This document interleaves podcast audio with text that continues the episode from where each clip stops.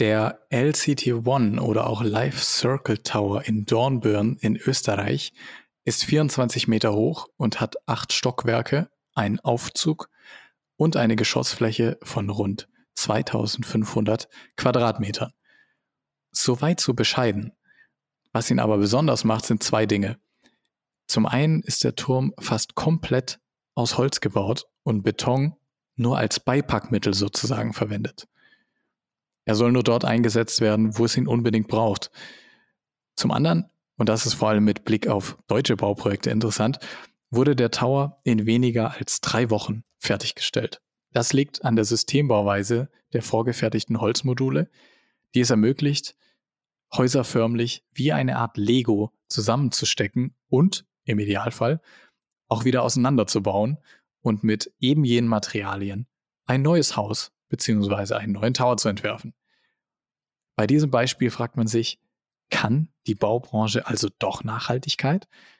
Sie muss, denn sie ist eine der dreckigsten Industrien weltweit. Erlebt Holz gerade deswegen als eines der ältesten Baustoffe der Welt ein Revival? All das und mehr werden heute unsere Themen sein, meine sehr verehrten Damen und Herren. Und damit ein herzliches Willkommen zu einer weiteren Folge von Wir reden mit, dem Podcast des Wir Magazins, einer Publikation aus der Verlagsgruppe der Frankfurter Allgemeinen Zeitung.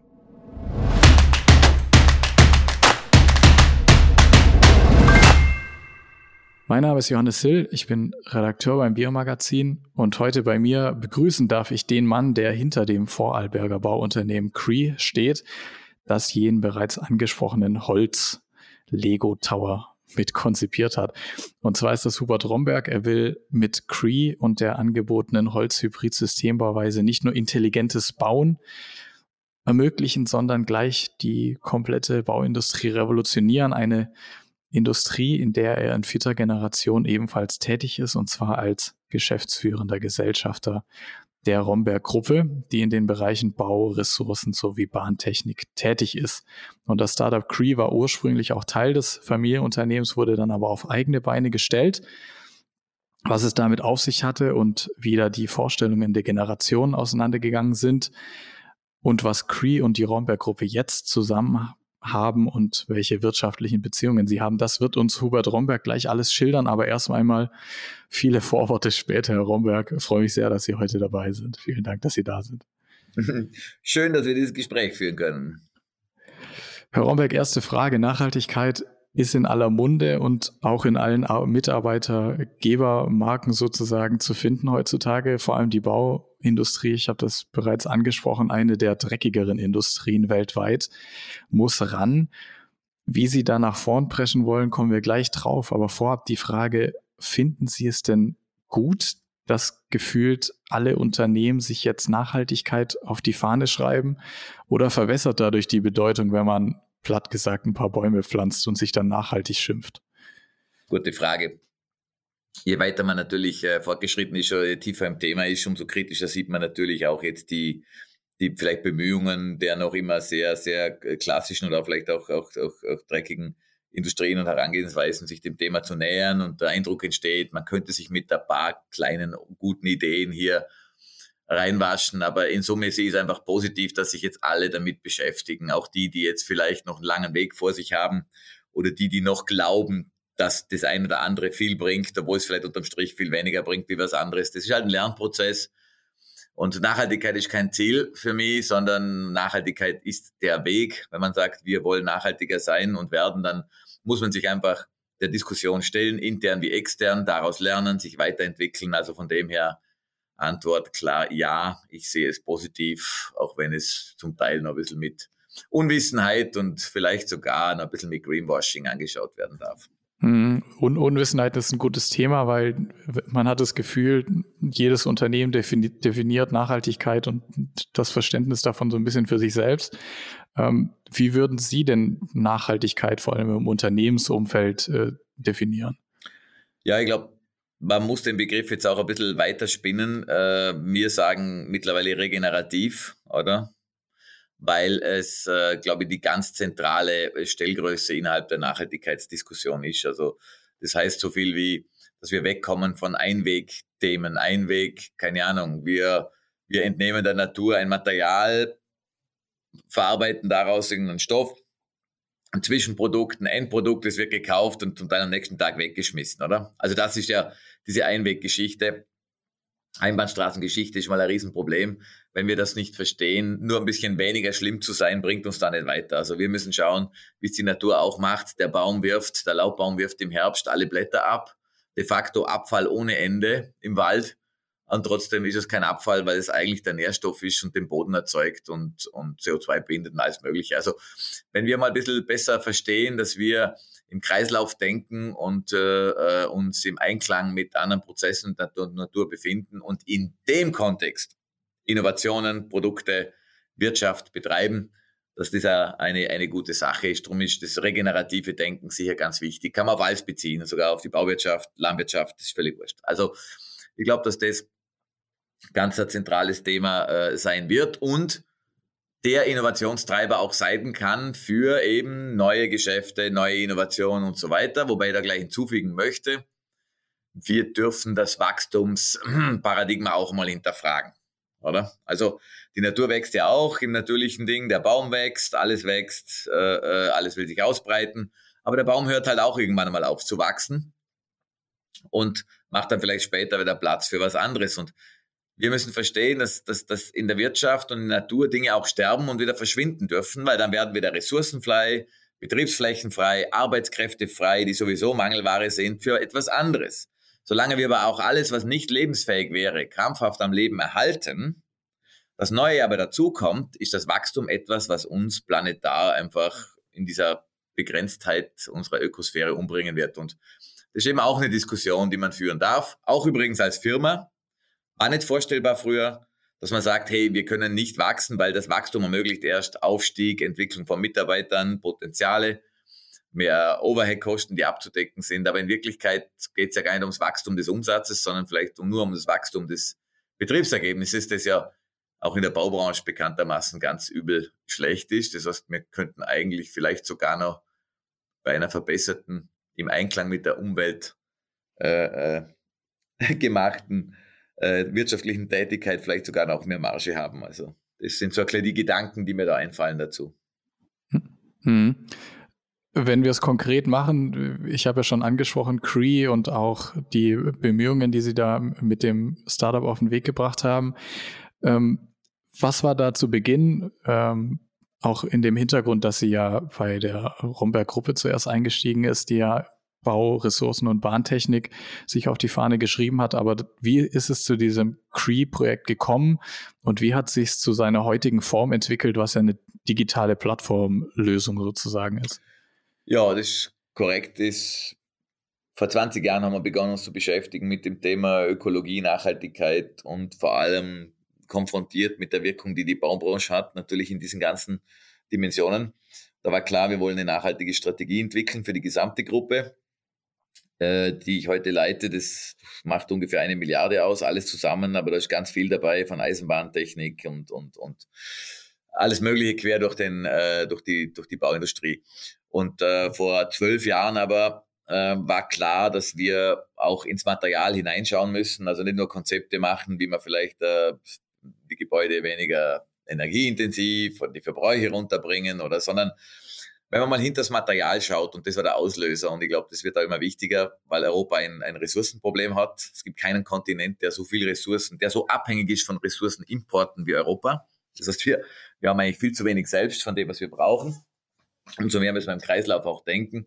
Und da war klar, die Baubranche verbraucht 40 Prozent aller Ressourcen der Welt. Und wenn man sich mal überlegt, was heißt eigentlich Ressource und den Rucksack hinter der Ressource, und das ist jetzt ganz wichtig, dieses Konzept, ähm, der ökologische Rucksack, dann weiß man, dass ein, ein Kilo Stahl in Wirklichkeit acht Kilo Natur bedeutet, obwohl da schon 80 Prozent Recycling gerechnet ist. Äh, bei, bei, äh, bei Aluminium ist es der Faktor 28. Das heißt, ich brauche 28 mal so viel äh, Stoffe, die ich bewegen muss, um, um, um eine äh, Einheit, Einheit so viel Tonne rauszukriegen. Kupfer ist ganz übel, 400 bis 500. Das heißt, um eine Tonne Kupfer zu machen, muss ich 500 Tonnen Natur bewegen, verarbeiten und so weiter. Und das muss man sich mal bewusst sein. Und wenn man dann das Kilo von etwas sieht, darf man nicht nur das Kilo sehen, sondern das Kilo mal den Faktor. sondern wenn man das ein Gebäude betrachtet, das ja, keine Ahnung, hunderttausende Tonnen wiegt, ähm, dann, äh, dann kommt man gleich mal drauf, dass eine Tonne Beton halt oder ein Kubik Beton sind fünf Kubik Natur. Und ähm, dann möchte man dieses Gebäude dematerialisieren und sagen, wir möchten Gebäude bauen in Zukunft, die absolut einen geringeren Fußabdruck haben, weniger Ressourcen verbrauchen. Und dann kommt man zwangsläufig zu Holz als zentrales tragendes Element, weil Holz nur 0,2 oder 3 hat. Das muss ich vorstellen, ein Kubikmeter Holz verursacht 0,2 bis 0,3 äh, Kubikmeter extra an äh, Transport, den ich aufgewendet habe, Energie in der Verarbeitung, was auch immer, weil ich de facto alles dieses Materials verwenden kann, bis, zu, bis zur Rinde, Hackschnitzel oder was auch immer. Und daraus kam dann äh, die Idee, dass wir Gebäude aus Holz bauen müssen als zentrales Element in Kombination mit anderen optimalen Materialien. Darum haben wir auch Holzhybride und keine massiv Holz, äh, wie sagt man, äh, Offensive, wo man maximal viel Holz verbraucht, weil wir wollen ja maximal wenig von allem verbrauchen. Und, äh, und so kam es dann eben dazu, wir müssen mit Holz bauen. Dann war klar, wir müssen in die Städte, weil die Städte 75 Prozent der Bevölkerung beheimaten werden in Zukunft, von 50 heute. Das heißt, das Wachstum wird dort stattfinden. Wenn es dort stattfindet, müssen wir vielgeschossig bauen können. Sonst ist ja auch nicht nachhaltig. Also wir müssen also sechs, acht, zehn Stock bauen können. Ich wollte dann beweisen, dass wir das bis 30 können, also bis 100 Meter, um sicher zu gehen, dass das jeder glaubt und keiner mehr anzweifelt. Das haben wir dann auch nachgewiesen in unserem Forschungsprojekt und das war dann auch der Auslöser, das Unternehmen zu starten, dass wir das jetzt konsequent tun. Der dritte Faktor aber war, es muss eine industrielle, systematisierte Planung und Fertigung geben, weil sonst wird es niemals effizient genug sein, wirtschaftlich genug sein und auch vom Abfall und Verschnitt ökologisch genug sein, dass das Sinn macht. Das heißt, bauen mit Holz, bauen in die Höhe, Höhe, bauen industriell. Das sind so die drei Themen. Äh, dann haben wir begonnen zu bauen, auch schlüsselfertig, so gut funktioniert, aber der Markt war einfach noch nicht so weit. Vor zehn Jahren haben alle gesagt, ja, ja, Nachhaltigkeit hin und her, CO2, ja, irgendwann kommt es. Das heißt, wir haben schon sehr gelitten, viel Geld, Nerven, Zeit investiert, äh, bin durch die ganze Welt getingelt, Vorträge gehalten, in wissenschaftlichen äh, äh, Gruppen mitgearbeitet. Ähm, die Hintergründe auch von der Ressourcen, CO2-Thematik in, in, in, in, in mathematischen äh, äh, Zusammenhang zu bringen.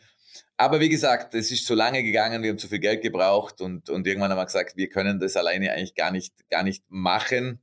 Und was macht es für einen Unterschied, wenn die Firma Romberg fünf Gebäude im Jahr halt jetzt nachhaltiger baut, aber die ganze Welt anders weiterbaut. Und darum war für mich klar, wir müssen etwas haben, dass das Wissen, das wir angeeignet haben in zehn Jahren, für alle zur Verfügung steht, dass jeder da draußen, der anders bauen möchte, dieses Know-how nehmen kann, sofort damit beginnen kann, nicht die gleiche Lernkurve braucht wie wir und dass wir gleichzeitig 100 Gebäude anders bauen können auf der Welt. Und dazu musste ich in eine Plattformlogik gehen, Wissen teilen, Partner suchen, die in verschiedensten Ländern der Welt das gleiche Konzept umsetzen, dort genehmigen lassen beim ersten Mal irrsinniger Aufwand, aber dann in diesem Land natürlich ein Konzept zu haben, das multiplizierbar ist. Und heute sind wir in zwölf Ländern, haben 14 Partner, äh, lernen extrem schnell, weil alle das Wissen miteinander teilen. Das heißt, äh, das ist eigentlich das Geheimnis, das ich auch als zukünftiges Konzept für alle Industrien sehe, aber auch vor allem für das Überleben der Menschheit, dass wir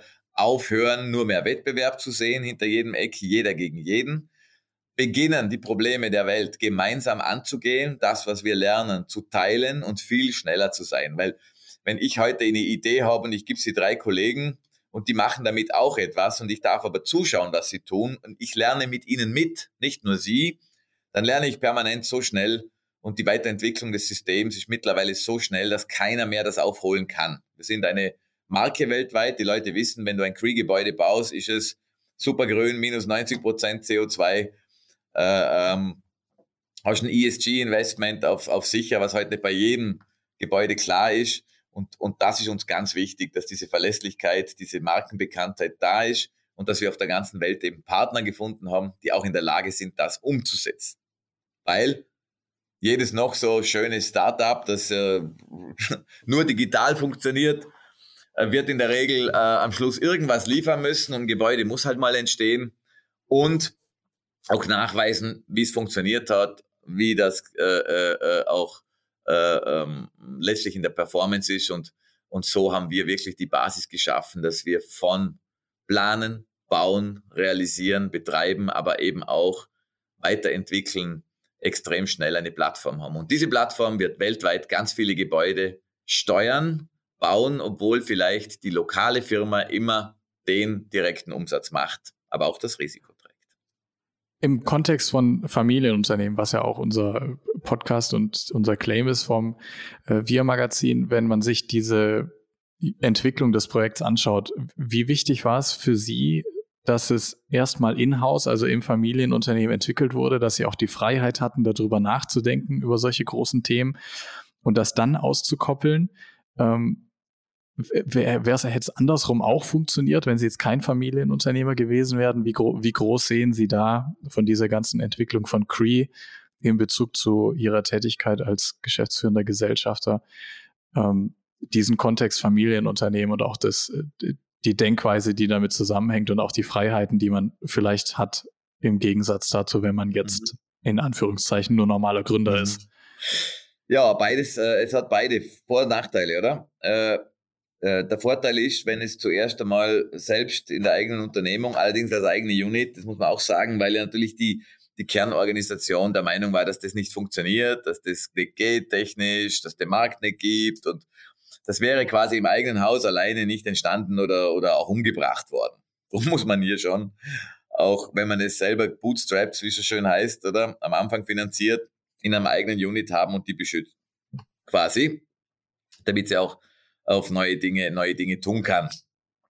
Dann ähm, gewinnt es natürlich an, an, an, an Traction und, und später muss man schon sagen, und das ist der Prozess, den wir jetzt anfangen, muss man aber schon sagen, dass es eben auch Vorteile hat, wenn man externes Kapital suchen muss, wenn man quasi als Startup auftreten muss, wenn man, weil man halt sehr viel früher auch ähm, vielleicht Vermarktungsthemen und so weiter lernt.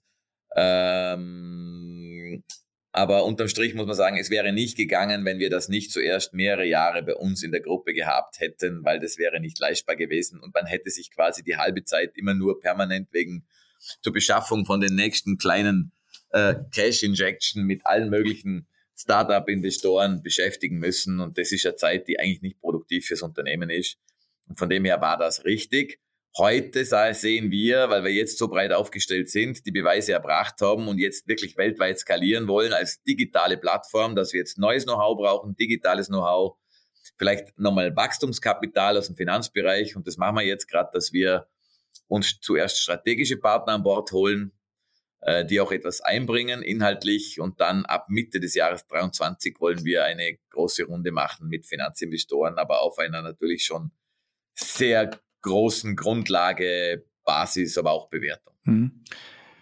Haben die Unternehmen, die beiden, also Cree und die Romberg-Gruppe, wirtschaftliche Beziehungen zueinander oder ist es einfach so, dass sie bei beiden den Geschäftsführerhut aufhaben und dann hat sie es auch erledigt? Ja, also äh, ursprünglich war es eine Romberg-Tochter mit weiteren Investoren, mit strategischen Partnern, aber vor einigen Jahren äh, war einfach das äh, nicht mehr darstellbar und es gab dann zwischen den Gesellschaftern Senior und Junior Romberg, ich bin der Junior, einfach keine Einigkeit mehr. Das heißt, man hat gesagt, man muss das Unternehmen schließen, Holzbau kommt nicht so schnell, äh, es dauert zu lange, es kostet zu viel Geld, das Thema digital äh, ist im Bau nicht abbildbar. Naja, und dann habe ich so um einen Euro halt rausgekauft, privat mit meiner, mit meiner Ventures und hatte eigentlich auch nicht viel Geld äh, dort drinnen und äh, habe mir dann andere strategische Partner gesucht. Und das war auch eine wichtige Geschichte, weil sonst wären wir heute auch nicht dort, wo wir heute sind. Und äh, heute ist es so, dass es Schwestern sind, die quasi verbunden sind durch meine Eigentümerschaft, aber jetzt gesellschaftsrechtlich momentan gar nicht verbunden sind. Raumberg ist ein strategischer Partner, weil er baut, äh, so wie andere Baufirmen auch und so weiter. Aber die Plattform selber ist momentan im Eigentum der Raumberg Ventures und äh, weitere Gesellschaften. Oft hört man ja von den Gründungsperspektiven beziehungsweise den Nachfolgern, die ein Startup gründen und das so im ähnlichen Bereich oder in der ähnlichen Branche unterwegs ist wie das Familienunternehmen, dass man sagt, ah, da gründet jetzt der Junior das, was in Zukunft ähm, das Geschäftsmodell für die Gruppe sein kann. Ist Cree die Zukunft von Romberg oder ist es zu einfach? Äh, das ist zu einfach. Cree ist ein wesentlicher Teil und ein Vorreiter, weil andere Themen bei Romberg jetzt in der Bahn oder auch bei anderen Produkten in eine ähnliche Logik gehen können und werden. Das heißt, wir werden in Zukunft, wir sehen uns in Zukunft als Technologieunternehmen mit dem Kern Bau und Bahn und nicht mehr als Bau- und Bahntechnikunternehmen alleine, weil wir über diese Möglichkeiten, die wir heute haben, eben eine Plattform zu betreiben, Wissen zu äh, teilen, zu kooperieren mit Unternehmen in anderen Ländern, äh, eigentlich so viel Potenzial sehen, unser Know-how, das ja sehr regional ist, äh, weltweit zu skalieren, ohne dort selbst bauen zu müssen. Und das ist etwas, was schon ein bisschen in Richtung Services, Software, Dienstleistung, ähm, Dienstleistung zum Beispiel. Wir könnten uns vorstellen, dass wir Logistikprozesse von Baustellen Dritter unterstützen, dass wir dazu Technologien haben aus der Zentrale, dass wir Best Practice Modelle für das, äh, für die Ablaufsimulation. Wir haben quasi auf Basis von einer Unity Game Engine einen Ablaufsimulator gebaut für die Rail, den wir auch für Cree jetzt einsetzen, wo quasi jeder sein geplantes Bauprojekt mit seiner Abwicklungsmannschaft in der virtuellen Welt komplett durchspielen kann mit den Best Practice Prozessen aus anderen Projekten und dort quasi alles üben kann, dreimal, viermal, fünfmal, bevor er überhaupt draußen anfängt und die Effizienz in der Abwicklung enorm gesteigert wird. Also das sind Themen, wo wir Know-how haben, dass wir weiterentwickeln, dass wir dann Dritten zur Verfügung stellen werden. Also so gesehen, ja, Cree war und ist ein wesentlicher Treiber der Innovation der Gruppe. Über eine Sache müssen wir natürlich noch sprechen und das ist einfach Holz als Baumaterial. Ich habe mir aufgeschrieben, sozusagen Back to the Roots, weil es ja wirklich eines der ältesten Baumaterialien unserer Menschheitsgeschichte ist. Ähm, Sie haben vorhin angesprochen, dass es ein Hochhaus sein soll in Zusammenhang mit Holz, aber da müssen wir, glaube ich, noch ausschlüsseln, was diese Holzhybridbauweise überhaupt bedeutet. Also wie viel Holz kann maximal im Gebäude sein, wenn man es auf die Spitze treiben will und warum ist sozusagen nur Holz auch nicht die Lösung? Naja, äh, am besten, also ich, ich, muss jetzt mal ein bisschen ausholen und das ist vielleicht erklärt wirklich kontraintuitiv, äh, weil das Jahr 23 habe ich mir ja vorgenommen, quasi äh, zu schauen, dass wir nicht das Wachstum anfeuern, sondern eher intelligente Dinge tun, äh, die auch ein Ergebnis erzielen. Und wenn man sich, äh, wenn man, wenn man konsequent ist, ähm, wenn man konsequent ist, dann muss man sagen, also das nachhaltigste Bauen ist nicht bauen. Weil Bauen grundsätzlich einen massiven Eingriff bedeutet. Ressourcenverbrauch, CO2-Produktion, Flächenverbrauch. Also, also eigentlich, eigentlich ist nicht Bauen das Nachhaltigste. So, das ist für eine Baufirma natürlich ein bisschen, äh, ja, ähm, spezieller Zugang, wobei wir sehr wohl sagen, aber das Zweite, also zuerst mal bitte nicht bauen. Dann, wenn wir Bedarf haben, dann Bestehendes nehmen und umnutzen, das vielleicht nicht mehr so gebraucht wird und aufstocken. Das heißt, Bestand hernehmen, den wir nicht abbrechen, rückbauen müssen, sondern nur ausbauen und aufbauen. Das ist sicher das nächste, nachhaltigste. Das dritte ist, dass wir bereits versiegelte Flächen überbauen und keine de facto jetzt äh, äh, äh grüne Wiese wieder verbrauchen und Biodiversität und alles Mögliche an, an, an Naturflächen. Und das vierte ist dann, wenn es gar nicht anders geht und wir müssen neu bauen, dann halt zumindest extrem nachhaltig bauen, langlebig bauen, rückbaufähig, ähm, dass kein Abfall entsteht auf lange Sicht und mit möglichst wenig Einsatz von Stoffen und dann dort diese, die möglichst biogen sind und mit der Natur verträglich. So, jetzt sind wir beim letzten angelangt. Die ersten drei versuchen wir natürlich zuerst. Äh, das heißt aber maximal wenig einbauen. Und das ist äh, nicht selbstverständlich, weil ja zeitlang haben wir ja den Leuten erzählt, ihr müsst ganz viel Technologie einbauen. Ganz viel, weil dann können wir hinten Energie einsparen. Dafür müssen wir jeden, jeden Blödsinn messen können, jede Genauigkeit, digitale Systeme, die eine Lawine kosten, rein zum Servicieren und was das an selten an Erden kosten und an Teilen, wo ihr alle fünf oder zehn Jahre auswechseln muss, ist komplett verblödet. Das heißt, wir müssen Low-Tech gehen, aber intelligent. Das heißt, wenig Technologie einbauen die muss intelligent sein. Dort fängt es schon mal an bei der Planung. Ähm, und das andere ist, dass wir die Baustoffe eben so kombinieren, dass sie in Summe äh, das Optimum ergeben. Und dazu gehört halt Holz als Tragkonstruktion in Kombination mit etwas Beton. Den brauchen wir als Trittschall und äh, Masse äh, um, um Brandschutz ab. Aber das, das ist ganz eine dünne Schicht. Und dann haben wir halt noch Stahlträger und so weiter, um die Last zu optimieren oder verschiedene. Und das aus diesen Baustoffen das Optimum zu machen, ist sicher die richtige Vorgangsweise, als wie reine Holzgebäude hinzubauen. Oder am schlimmsten sind natürlich reine Betongebäude, weil das ist wirklich sinnlos. Wir werden Beton noch lange brauchen. Wir brauchen ihn für Tunnels, für einen Tiefbau, für, für ganz viele Dinge, wo er nicht ersetzbar ist. Aber dort, wo man ihn ersetzen kann, sollte man ihn ersetzen. Dort, wo man ihn nicht ersetzen kann, möglichst CO2 reduziert zu machen. Da gibt's Ansätze, die sind vielversprechend, dauert noch sehr lange, bis man da wirklich äh, äh massiv runterkommt. Und man muss sich nur vorstellen, dass China ähm, pro Jahr so viel Beton verbraucht wie die ganze USA in den 100 Jahren des 20. Jahrhunderts. Also, das ist so einmal eine kleine Zahl. Also, das ist äh, äh, äh, daher möglichst wenig von allem und dann die richtigen Stoffe, weil wir haben von allem in Wirklichkeit letztlich langfristig zu wenig, wenn wir nicht von unserem Logiken, immer alles neu zu machen, wegkommen, sondern wirklich den Bestand schätzen. Wir werden auch Gesetze vielleicht bekommen, wo man einfach nicht mehr abbrechen darf, bevor man nicht nachgewiesen hat, wie man das anders nützen kann. Ähm, und es wird auch Einschränkungen bei den Widmungen und grüne Wiesenthemen geben müssen. Das, davon bin ich überzeugt. Sonst wird sich nichts ändern. Und dann natürlich im Idealfall ein Haus zu bauen, aus dem man möglichst viel wieder rausziehen kann und damit neu bauen kann. Da haben wir fürs Wir-Magazin vor zwei Jahren im Kontext der Rückbaumöglichkeiten, ja.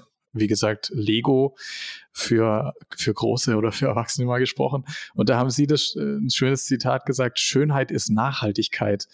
Ähm, warum braucht Nachhaltigkeit auch noch einen ästhetischen Anstrich und wie wichtig sind da wenn wir über modulares Bauen sprechen, auch die Gestaltungsmöglichkeiten dann doch so groß zu machen, dass Individualität und Schönheit dann doch möglich ist.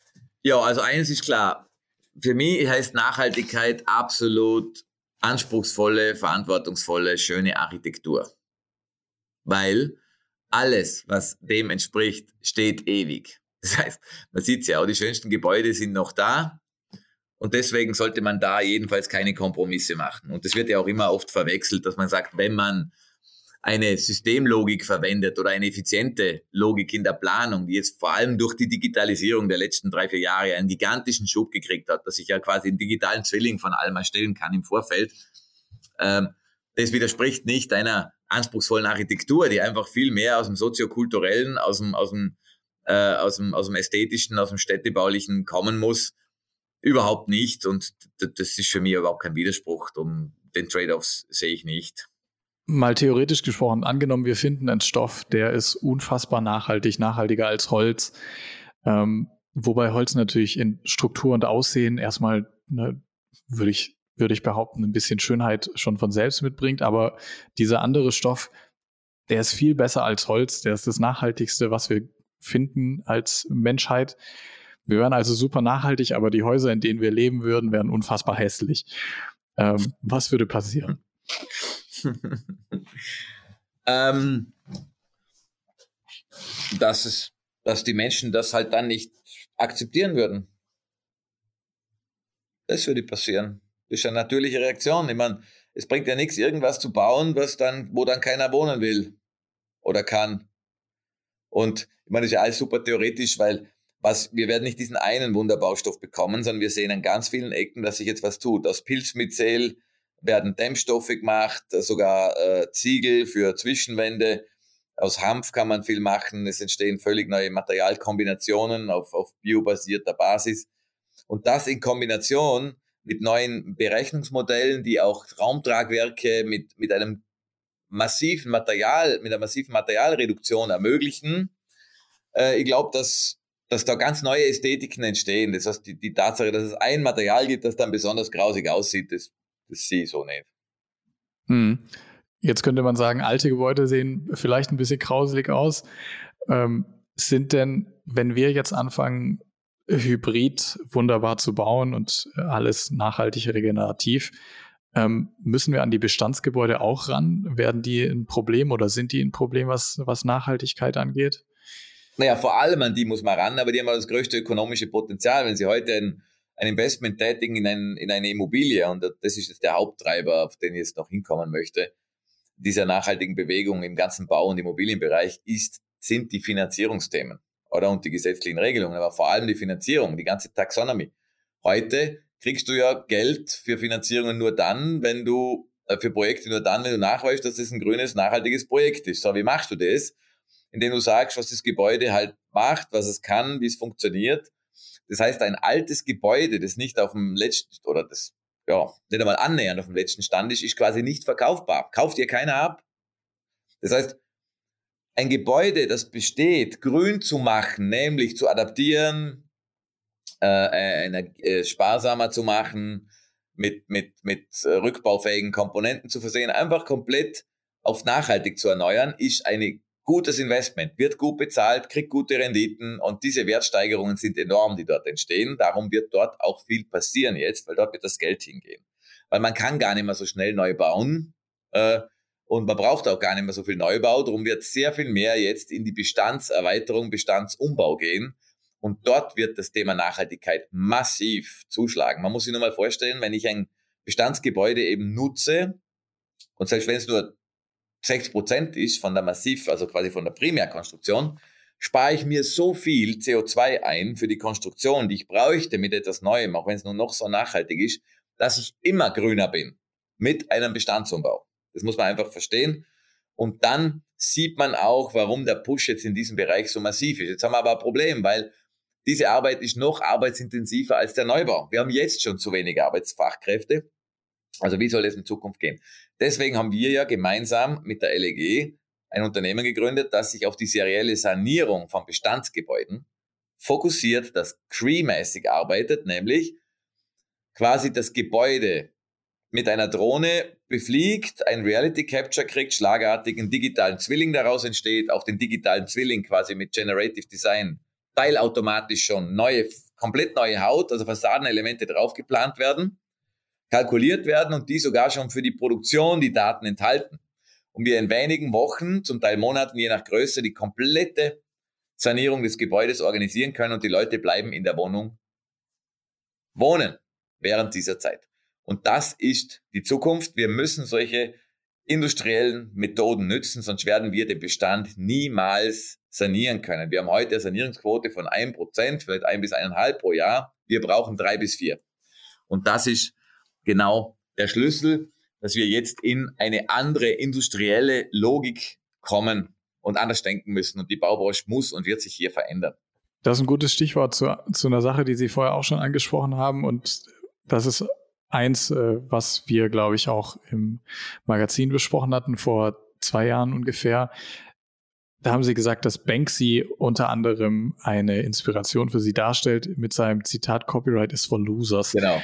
Und wir haben sowohl bei Cree als auch bei Renovate, glaube ich, heißt das äh, neue Projekt, was sie da auf den ja. Weg gebracht haben, ähm, serielle Bauweise, vorgefertigte Modi Module, die funktionieren einfach, die kann man gut ausrollen, die kann man skalieren, das ist, glaube ich, alles klar. Aber dann weiß natürlich auch jeder, wie es funktioniert. Und dann kommen wir drauf auf dieses Copyright is for Losers. Ähm, auf der einen Seite haben wir Patentanmeldungen in Europa auf Rekordniveau. Ähm, aber Sie sagen, ach, Copyright braucht es doch gar nicht so sehr. Wie finden wir da zusammen oder können Sie ein bisschen näher erläutern, warum denn Copyright for Losers vielleicht the way to go ist für die Zukunft? Ja, also ich habe das ja erweitert. Von Banksy kommt ja Copyright is for Losers und mein Spruch heißt Competition is for Losers, oder? Und der geht natürlich noch ein bisschen weiter. Äh, muss man vielleicht erklären, weil er im ersten Moment ein bisschen komisch klingt, oder? Weil wir kennen ja nichts anderes. Wir sind ja so aufgewachsen von klein auf. Du musst stark sein, lieber Bursche, du musst besser sein wie die Kollegen. Und wenn du den nicht durchsetzt, kriegst du kein Stück vom Kuchen und bleibst übrig. Ja? Das ist so, so werden wir ja großgezogen und, und sozialisiert. Und so geht's ja auch da draußen zu in der Wirtschaft und auf dem Planeten. Jeder gegen jeden, scheißegal. Äh, äh, aber es muss halt scheinbar so sein. Und ich habe da einen anderen Zugang, weil jeder will besser sein als die Konkurrenz. Und ich habe äh, die Frage gestellt unlängst, wenn wir Konkurrenz haben, sollten wir uns fragen, warum wir Konkurrenz haben, anstatt dass wir versuchen, besser zu sein. Okay? Jetzt wird jeder sagen, ja, Konkurrenz habe ich immer. Sage ich, weiß ich nicht, weil könnte ja sein, dass meine Leistung oder das, was ich tue, für den Kunden einfach schlichtweg nicht vergleichbar ist und auch nicht leicht kopierbar ist. So, jetzt komme ich dazu, dass ich sage, wie kann ich jetzt, um bei der Cree-Plattform jetzt dann zu sein, etwas anbieten für einen Dritten, wo ein anderer gar nicht anbieten kann, äh, weil wir kooperieren und einfach viel schneller sind und das Wissen, auf das wir zugreifen, einfach äh, äh international äh, ähm, so wertvoll ist, dass jeder, der selber anfängt, eigentlich gar nicht mitkommt. Wenn Sie heute versuchen, das zu kopieren, was Cree macht, ja, dann brauchen Sie drei Jahre, bis Sie was entwickelt haben, nochmal drei Jahre, bis das Gebäude gebaut, genehmigt ist und nach sechs Jahren haben Sie gelernt und können das nächste bauen. Ja, Das heißt, diese Lernkurve zu machen, selber in einem Produkt, mit einem Produkt wie ein Gebäude, das so viel Regeln befolgen muss, Sicherheitsaspekte hat, äh, äh, äh bauphysikalische Themen hat, also, also Projektentwicklungseigenschaften, das ist, das ist einfach eine Illusion. Und darum sehe ich Wettbewerb als völlig idiotisch an, weil wir ja uns gegenseitig nichts wegnehmen. Also der Bereich nachhaltige Gebäude und Bau mit Holz und Holzhybriden wird so massiv wachsen, von sehr schmalem Niveau aus, aber so massiv wachsen, dass wir sowieso nicht nachkommen werden, die zu bauen. Ich habe eher Angst, dass es nicht genug Firmen gibt, die das können. Weil wenn du heute einen Bauprozess hast, der läuft halt anders ab. Du hast einen klassischen GU, jemand plant was, das wird einzeln vergeben. Permanent hast du Abweichungen, Baufehler, Mängel, alles Mögliche. Totales Chaos. Wenn du aber mit einem Produkt kommst wie Screech, dann hast du einen vorgegebenen Prozess, der einfach eine andere Prozessqualität hat. Der erfordert aber auch, dass alle anders arbeiten in diesem Prozess. Und wenn du diese Umstellung nicht schaffst, wird das nicht gehen. Aber wir geben schon so viel Wissen mit und vor und unterstützen, dass sich das Firmen zutrauen, wenn sie das bekommen. Und deswegen ist die Kooperation hier der einzige Ausweg. Und schützen kann man im Bau ja sowieso nichts. Ich meine, wenn, wenn jemand eine Idee hat und er baut die und ich gehe auf die Baustelle und besichtige die Baustelle, ja, dann, dann kann ich es ja gleich bauen oder ähnlich bauen. Oder es gibt ja nie exakt das gleiche Gebäude. Oder? Also das ist in dem Bereich, in dem wir uns befinden, ganz sicher noch speziell anders, wie wenn Sie vielleicht irgendwo eine Technologie haben, die einfach eins zu eins, wenn die jemand kopiert, einfach ein Problem darstellt. Das ist bei uns nicht der Fall. Was natürlich für diese ganzen Zukunftsszenarien, über die wir sprechen, Grundvoraussetzung ist, dass man noch junge, motivierte Kräfte findet, die das dann umsetzen. Und wenn wir hier lang und breit an Visionen und äh, Entwicklungen denken, denken Sie denn, dass der Bau überhaupt mithalten kann mit anderen Branchen, wenn es um die Gewinnung von jungen, guten Arbeitskräften geht? Und Sie werden wahrscheinlich ja sagen, dann wird sich die Frage stellen, wie. Ja, ich glaube, es ist sogar genauso, dass wir bessere Chancen haben, die Leute zu kriegen, weil wir nicht nur, wir werden jetzt immer digitaler, wir in virtuellen Welten, im Metaverse, mit, mit, mit, mit Game Engines arbeiten, mit, mit, mit extrem viel Plattform und Geschwindigkeit und Wissenstausch und, und, und, und New Work.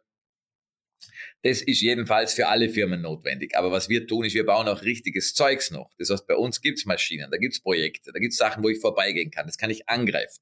Da kann ich mal meinen Kindern vorbeilaufen und sagen, das habe ich gebaut. Da kann ich, das heißt, es ist eine Verbindung zwischen der digitalen Welt mit etwas Handfestem, das absolut Sinn macht gesellschaftlich.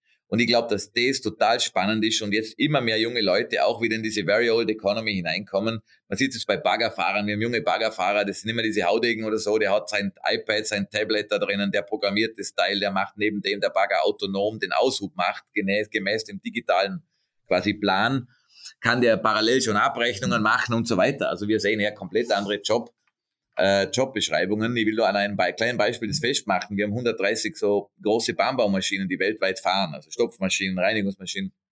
Australien, Amerika, Irland, Deutschland, Österreich, Schweiz. Und dort haben wir ja das Problem, dass, dass die Besatzungen dieser, Mann, dieser Maschinen ja schwer zu kriegen sind, weil die Jobs sind natürlich nicht ganz einfach und die fahren ja nur nachts und am Wochenende.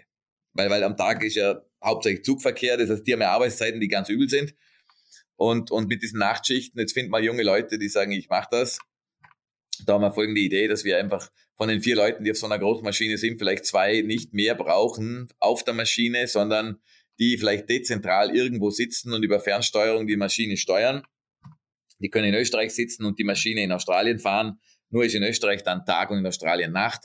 Und mit so einem 24-7 Mission Control könnten wir weltweit Maschinen betreiben und eben dort auch den Personalmangel äh, entschärfen, vor allem ganz spannende neue Jobs zu schaffen, weil das sind halt junge Leute, die vielleicht sonst auf, einer, auf einem Computerspiel oder sonst wo sind und da setzen sich halt hinein in diesen Sitz mit diesen Joysticks und so weiter, setzt sich die VR-Brille auf und sitzt quasi de facto in der Maschine auf dem anderen Ende der Welt.